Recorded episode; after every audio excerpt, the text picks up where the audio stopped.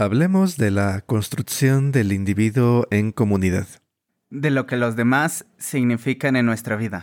El sacrificio como tributo para proteger la vida de quienes nos importan. Sigamos hablando de To Your Eternity.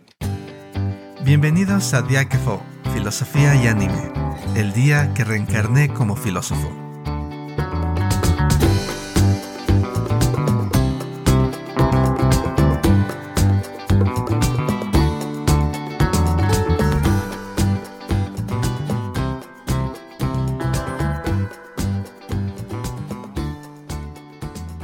Bienvenidos a un nuevo episodio de nuestro podcast. Mi nombre es Aquiles y hoy junto con Javier y Eduardo vamos a continuar hablando de To Your Eternity y de algunos temas filosóficos que este anime nos invita a considerar. Y hay un tema que creo que es constante a lo largo de la serie. ¿Cómo nos relacionamos con los otros y cómo a partir de esta relación nos construimos como personas? Si escucharon el episodio anterior, sabrán que el protagonista es inmortal y bueno, ni siquiera es un ser humano como tal. Eso por un lado lo hace una criatura extremadamente solitaria, pero lo interesante para mí es que al mismo tiempo Fushi o Inmo, que es el nombre que nuestro protagonista adquiere en el curso de la historia, es que este ser tan solitario va definiéndose a partir del encuentro con otras personas. Y les quería preguntar, Lalo y Javier, ¿ustedes qué piensan de la idea de que la historia de To Your Eternity nos muestra, quizás de forma metafórica, el hecho de que lo que somos como personas es algo que se forma en contacto con los demás, algo que al final depende de los demás. Y quizás otra pregunta muy cercana a esta sería, ¿qué ideas les trae este anime sobre la relación que tiene aquello que llamamos individuo y aquello que llamamos comunidad? A mí me parece que este anime quizás nos esté diciendo que estas dos ideas, individuo y comunidad, son cosas que quizás no sean solo inseparables, sino que también se implican mutuamente. ¿Qué piensan ustedes? Creo que es una pregunta bastante interesante y creo que voy a empezar hablando un poco de Fushi. Creo que ya comentamos esto en el episodio anterior. Fushi es este ser que es el individuo por excelencia en el sentido de que no tiene ningún contacto con otras personas, ¿no? Que creo que si los empiristas tuvieron un sueño, ese sueño se llamaba Fushi. ¿Por qué? Porque, como hablamos en el capítulo anterior, vimos que Fushi es este ser que no sabe nada y conforme va teniendo experiencias con los demás, va aprendiendo. Esto claramente es en el terreno epistemológico. Sin embargo, también tiene otras implicaciones en el, en el terreno de la creación de su ego. Déjenme poner unos e-, ejemplos. Primero, cuando hablamos del aprendizaje que Fushi tiene, en el sentido de aprender a leer, aprender a escribir, aprender a hablar incluso, este conocimiento le es dado por Pioran. Y lo que pasa después en la trama es que cuando conoce a Gugu, él comienza a comprender que hay otras cosas detrás del ser humano en los cuales son los sentimientos. Eh, no sé si es poliarlos o no, creo que no lo haré, sin embargo, como les advertimos al inicio de este nuevo anime del cual comenzamos a discutir, hay muchas personas que tienen una implicación muy grande en Fushi, pero a la postre terminan falleciendo. Entonces, eh, a través de todas estas experiencias, Fushi comienza a aprender lo que es la caridad, lo que es la empatía. Esto a mí me trae una pregunta que creo que me gustaría poner en la mesa. ¿Creen que hay sentimientos y conocimientos a priori? Como bien comenté, dije que Fushi sería este individuo el cual los empiristas amarían, puesto que demostrarían que todas sus experiencias, que todo su conocimiento se da a través de las experiencias que tiene. Entonces, para aquellos que no conozcan qué significa la palabra a priori, este significa que viene dado antes de la experiencia. Entonces, creo que comenzaría con esta pregunta. Eh, no sé ustedes qué piensan. ¿Creen que hay sentimientos y conocimientos a priori? Entonces iniciamos el capítulo con un ánimo súper inquisitivo, me encanta porque la esencia de la filosofía es preguntarnos. Pero tratemos de devorar el pastel en un solo bocado, así que iré parte por parte. Creo que por ahí aparecía la primera pregunta. cómo nos relacionamos con los otros y cómo a partir de esta relación nos construimos como personas. Bueno, ciertamente eh, es una idea que podemos evidenciar en el, en el anime, de hecho parecería que es una de las tesis centrales, ¿no? Eh, si lo situamos en el personaje de Fushi es el ir conociendo a otras personas, interactuando con ellas y eventualmente encarnando sus cuerpos, es lo que mantiene su forma de construcción. Pero eh, la cosa no se queda ahí porque luego nos van poco a poco mostrando personajes con los que identificamos que también hay una construcción del individuo o de la individua dependiendo de la forma en que se mantengan en contacto con su ambiente. Igual y en el arco de Machi no lo pudimos evidenciar mucho no lo pudimos identificar tanto porque justo es parte de la trama o del drama, ¿no? Es una niña y bueno, tiene el futuro delante de sus manos. Pero como ya bien eh, empezó a salir por aquí el nombre de Gugu, cuando llegamos a conocer a este personaje que primero es una especie de marginado, ¿no? Porque vive en extrema pobreza, eh, tiene que, es un niño que trabaja, tiene que estar vendiendo sus productos en el piso y la gente luego como que lo rechaza por eso, ¿no? Y eventualmente veremos que hay otro rechazo que es a partir de su aspecto físico. Y bueno, si hay alguien marginal en esta serie, pues este es, o uno de los principales sería Google, ¿no? Eh, y en ese sentido, parece que aun cuando él tiene esperanzas de formar parte de la comunidad, de tener aceptación, de tener amigos, tiene este sueño de que se forme su familia con su hermano, la situación lo va brillando a que se sienta repelido y, ¿no? y en algún punto de la historia veremos cómo él se quiere alejar de todo, ¿no? incluso cuando pareciera que se está aproximando su sueño deseado.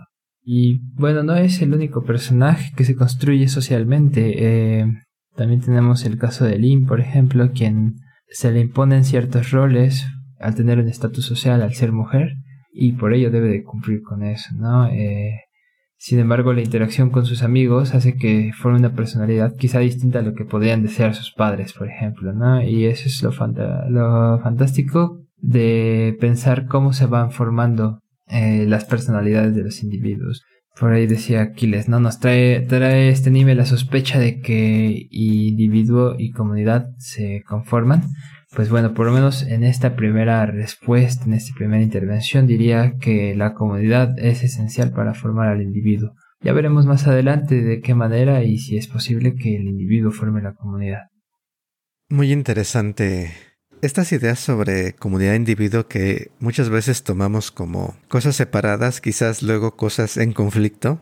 Y bueno, el anime, eh, como justo acabas de comentar Javier, está mostrando esta, esta necesidad de, que tiene el individuo. Y de hecho hay una parte, mencionabas a Gugu en la historia, y muestra esta creo que en un momento el protagonista Fushi o Inmo dice, no puedo crecer sin ti, le dice a Google, ¿no? Y Fushi, eh, Inmo, es, es un ser inmortal, ¿no? Pensarías que no necesita de nada ni de nadie, pero él siente la profunda necesidad de entrar en contacto con otros para experimentar. Tienes que experimentar para crecer.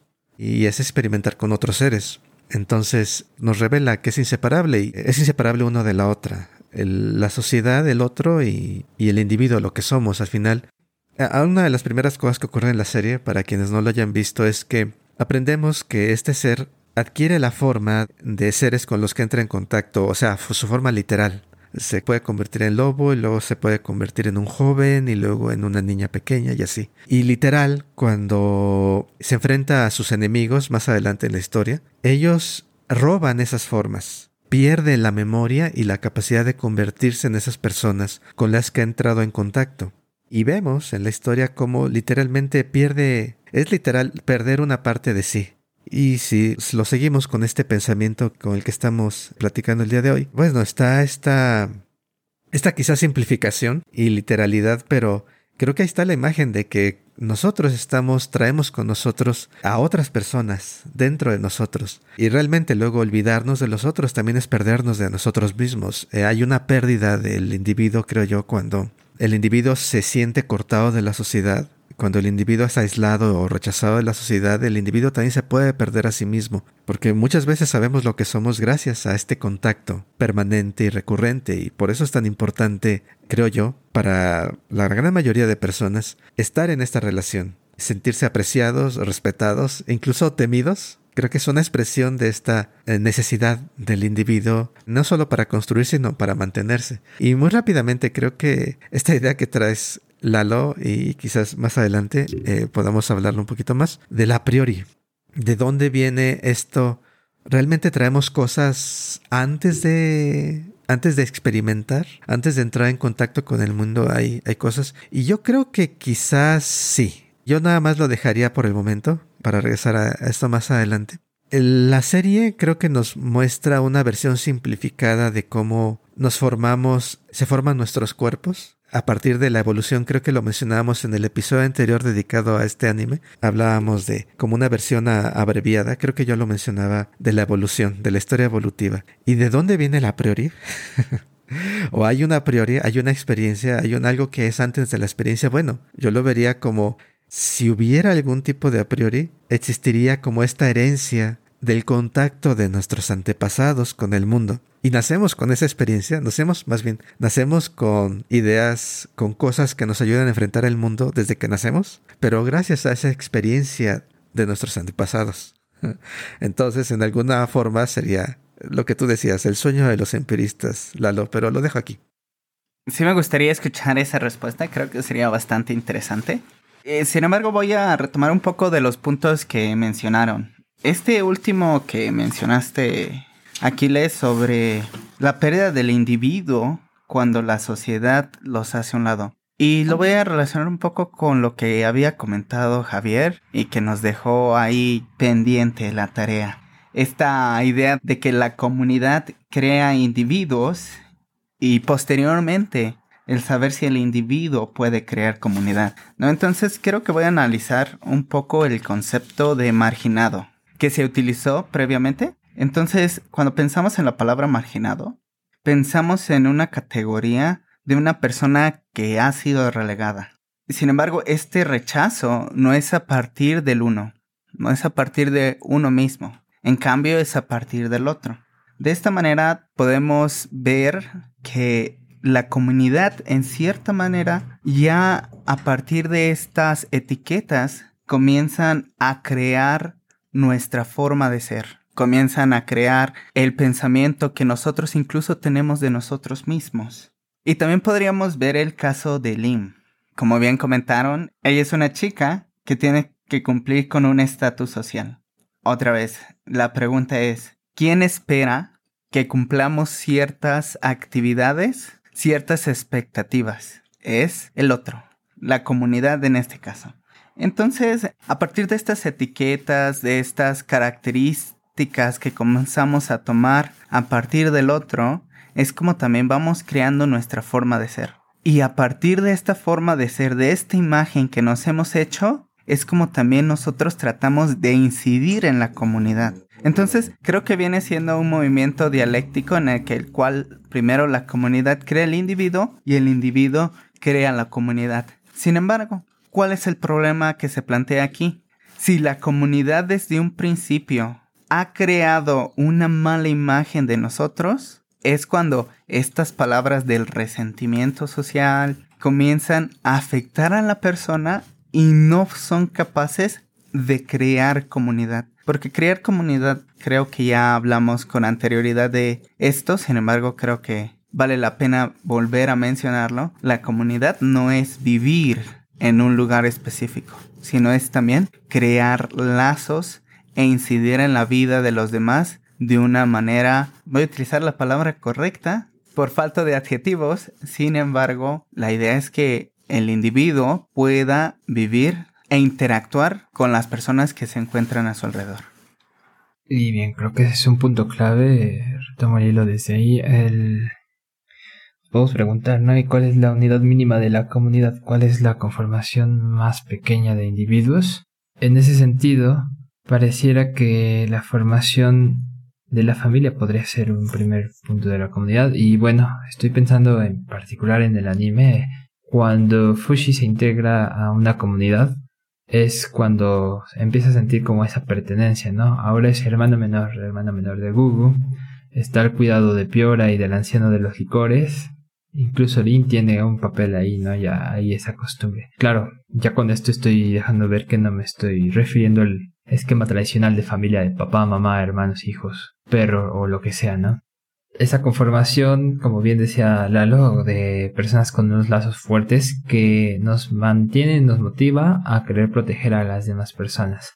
Y en ese sentido, pues bueno, creo que podríamos estar dispuestos a proteger a quienes nos importan al grado de sacrificar cualquier cosa, ¿no? La vida propia. O como en el anime lo reflejan muy bien, eh, sacrificar incluso la posibilidad de estar junto con estas personas que nos importan. Porque, bueno, podría haber muchas razones. En el caso particular de Inmo, es me sacrifico para no ponerlos en riesgo. En el caso, por ejemplo, de Piora, eh, ella en algún momento parece que se quiere quedar aprisionada para evitarle problemas a Fushi, quien considera un ser cercano. Eh, también ahí está como noción de sacrificio, ¿no? Es, esta idea de sacrificio es fuerte. Eh, no sé si hoy o en un episodio posterior hablaremos de ello, pero se encuentra ahí. Y veremos que forma un papel importante para la constitución de lo que podríamos decir que es una comunidad o una sociedad. No, en el nivel familiar, en el nivel más pequeño quizá, eh, ya lo decía, está en el sacrificio de ¿por qué nos alejamos de los otros? Pues nos alejamos porque son importantes y creemos que con nuestra ausencia los vamos a cuidar. Me quedo por acá. Esta idea que nos comentas, Javier, sobre el sacrificio, creo que es, es muy importante porque eh, en qué medida, ¿no? El, como decías, la versión extrema, ¿no? Del sacrificio, el sacrificio como eh, versión extrema de el individuo dejando de ser por la comunidad, ¿no? La comunidad construye al individuo, el, el individuo no solamente construye a la comunidad, sino la mantiene sacrificándose, ¿no? Y yo lo voy a plantear, quiero retomar a lo que comentaba hace rato sobre el a priori, esta idea del sacrificio y creo que podríamos pensar, y quizás esto sería un tema más amplio, pero lo voy a dejar, lo quiero plantear de esta manera. Eh, la familia y la comunidad y esta relación de sacrificio, de compromiso, a veces de rechazo y de resentimiento, eh, creo que es una versión, como podríamos decirlo, antropocéntrica de la relación de, de lo que somos con el mundo. O sea, y es antropocéntrica porque lo primero que tenemos, o como nacemos, es en un grupo de seres humanos que como grupos se están enfrentando al mundo. Entonces hace completo sentido. Cuando digo antropocéntrico aquí no estoy diciendo que es algo malo, pero eh, la relación con la comunidad para mí es la versión como reducida en chiquito, mini, de la relación con el mundo en general, porque es a través de la comunidad que sobrevivimos frente al mundo. Y, si lo hablo respecto al a priori, ¿cómo funcionaría esta relación retomando esta parte del a priori y del empirismo? Yo veo que usaría una, una metáfora, una imagen que es la del torbellino, un torbellino en el río. Y los seres, creo que los podemos pensar así, ¿no? Somos como un grupo de materia que constantemente está entrando recursos de un lado y están saliendo recursos de otro lado a nuestro alrededor para mantenernos como lo que somos. Y esos recursos no solamente son recursos este, así de comida, bebida y, y demás, sino son lo que saben otras personas. Las sociedades, la cultura, el lenguaje, son todos recursos que forman parte de ese río. Y cuando nacemos, de hecho ya nacemos con cierta forma, somos un, una olita o un torbellino, como lo quieran ver en el agua, pero nacemos con cierta forma que heredamos de generaciones anteriores. Y hay un filósofo en particular que hace mucho hincapié en el a priori, un filósofo famoso, quiero decir, de referencia, eh, que es Kant, que básicamente eriges, empieza su teoría partiendo de que hay un a priori y, no entra en detalles de dónde viene, ¿no? Simplemente dice, bueno, está ahí, es evidente, y a partir de ahí construye todo. Y, esta parte del a priori, ¿por qué dice que no lo menciona? Porque se asume que nacemos con él, pero si nacemos con él, ¿de dónde vino? Venimos de una historia en el río del mundo, eh, usando esta, esta, imagen, donde cada ser, creo yo, eh, cada ser en su encuentro con el mundo adquiere ciertas formas que a su vez las hereda al siguiente, a la siguiente generación, a la siguiente generación. Eh, con cada generación se van adquiriendo formas que para nosotros llamamos a priori, quizás nuestra percepción del tiempo y el espacio, que decía Kant.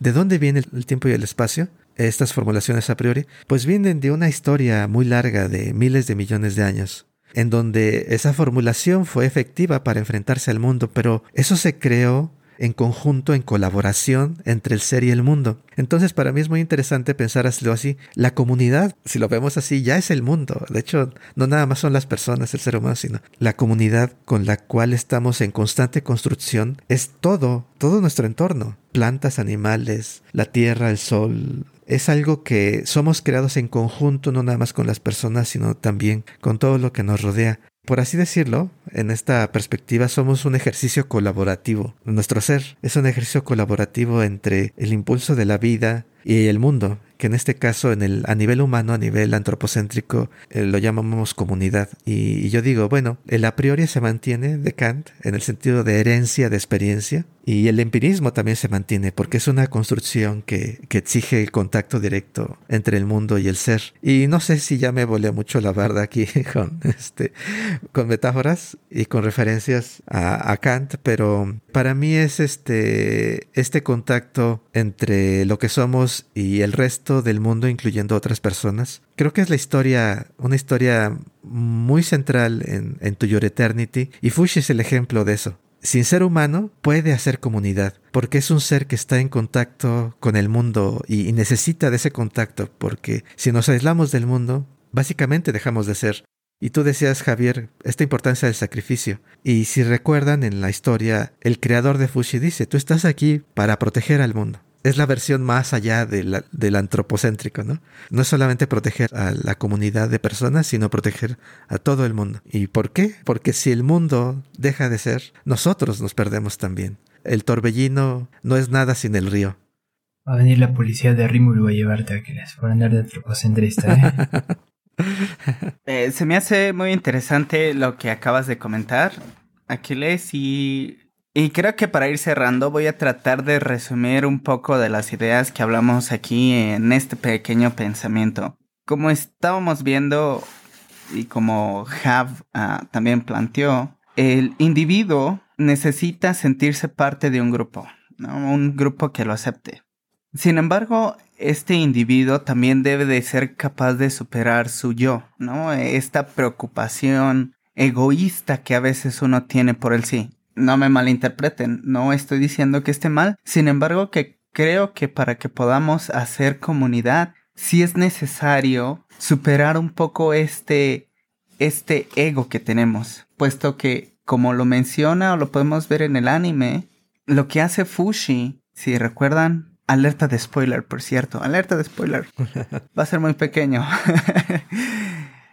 Cuando muere Gugu, no.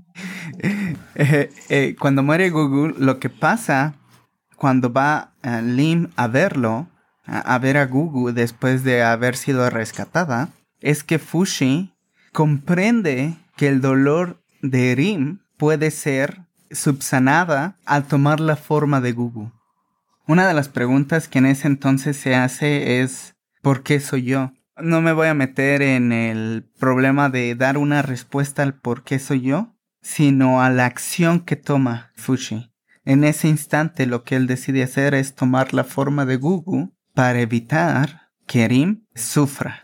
Ahí hay un sacrificio. Ha dejado a un lado ese ego y al comprender el dolor del otro, decide sacrificarse por él. Entonces también eh, relacionándolo un poco con esta última idea que Aquiles nos presentó, en el sentido de que la comunidad también es el mundo, creo que también para poder salvar al mundo en el que hoy nos encontramos, en el cual éste se encuentra en crisis, es necesario hacer a un lado este ego para que podamos hacer un sacrificio, un comprender que los demás y que incluso el mundo, no entendiéndolo no nada más como personas, sino como este organismo complejo de personas, animales, alrededores, de todo lo que nos envuelve, pueda ser salvado. Creo que la última acción a la cual se nos invita a llevar es hacer este sacrificio de hacer a un lado nuestro ego para poder salvarnos.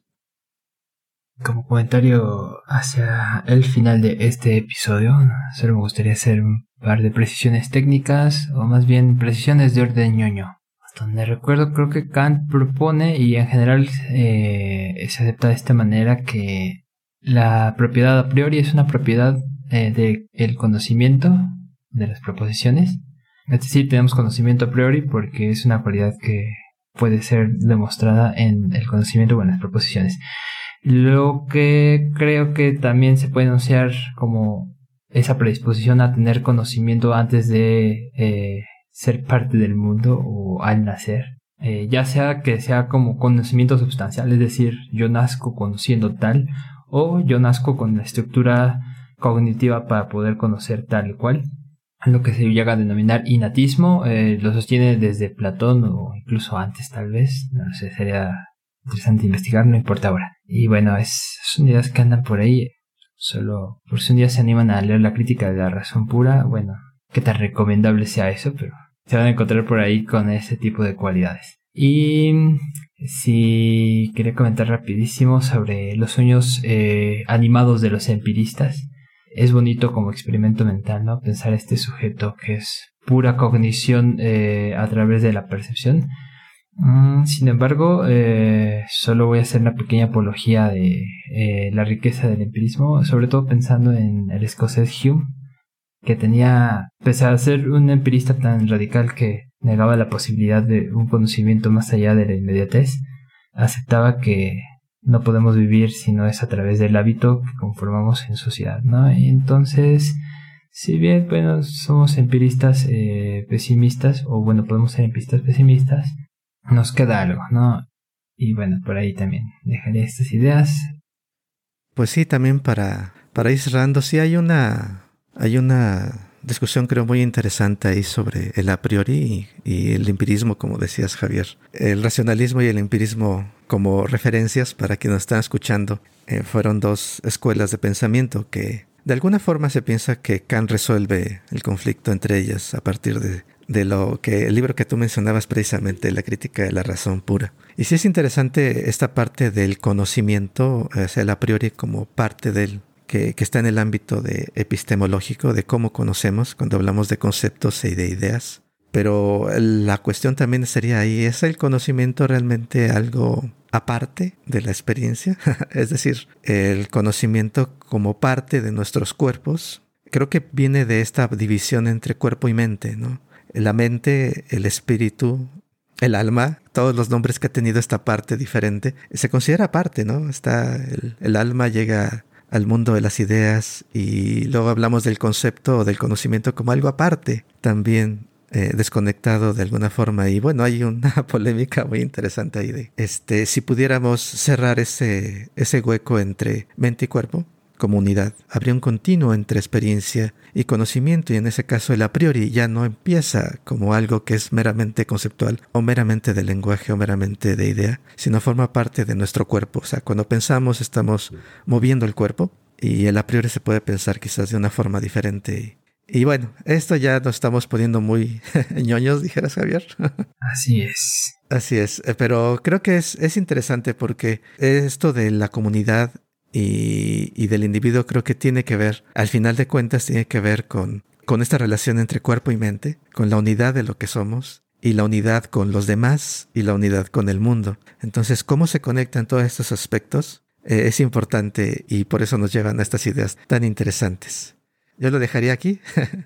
Espero que no, que hayan sobrevivido hasta esta parte. Pero muy recomendable, Fushi, To Your Eternity. Véanlo si no han tenido oportunidad. Creo que para ir terminando, yo les invitaría a pensar las siguientes preguntas. ¿Creen que sea capaz de existir un individuo que no tenga influencia por parte de los demás? ¿Y en qué manera creen que se pueda determinar la existencia propia del yo sin tener que recurrir a esta influencia que los demás ejercen sobre nosotros? Bien, siguiendo con estas cuestiones que podemos preguntarnos, eh, también nos podemos preguntar acerca de esta cosa que hablábamos llamada sacrificio y podemos preguntarnos si es realmente necesario mantener un sacrificio para que podamos cuidar a quienes nos importan. Y bueno, hablando de, de, sacrificio y de la relación con los otros, ¿ustedes qué piensan sobre esta conexión que tenemos como individuos con otros y como individuos con el mundo? Por un lado, es cierto que hay cierta separación, quizás como la hay entre mente y cuerpo hasta cierto punto, pero ¿ustedes qué, cómo ven? ¿En qué parte empieza realmente ustedes y en qué parte empieza realmente el mundo? ¿O es quizás una mezcla más compleja de la que normalmente estamos acostumbrados a pensar? Quizás hay algo, ahí estamos más entremezclados me gustaría dejarlas, dejarlos con, con esa idea y con la pregunta de ¿creen que podamos vernos como parte y expresión del mundo y al mismo tiempo mantener nuestra individualidad? Excelente, mis queridos colegas. Y bueno, a nuestra estimada audiencia, si tienen ansias locas por responder estas trepidantes preguntas, saben que nos pueden comentar a través de las redes sociales. Estamos en Facebook, en Instagram y en YouTube. Eh, nos encuentran como Diakefo, Filosofía y Anime. Entonces, cualquier cosa emocionante que quieran plasmar ahí, eh, retaquen la caja de comentarios o la sección de comentarios de su red favorita. Y al igual, si no son tan fanáticos de utilizar la sección de comentarios, recuerden que nos pueden enviar un correo electrónico a nuestro correo que es filosofiayanime.gmail.com filosofiayanime.gmail.com Recuerden que también contamos con una página web donde podrán encontrar todos los episodios, así como los enlaces a todas nuestras redes sociales. filosofiayanime.com filosofiayanime.com como siempre, muchas gracias por acompañarnos y, también muchas gracias a Lalo y Javier. Una conversación muy interesante. Los invitamos a que nos sigan acompañando en nuestro próximo episodio. Hasta la próxima. Sarabada. Nos estamos viendo. Bye.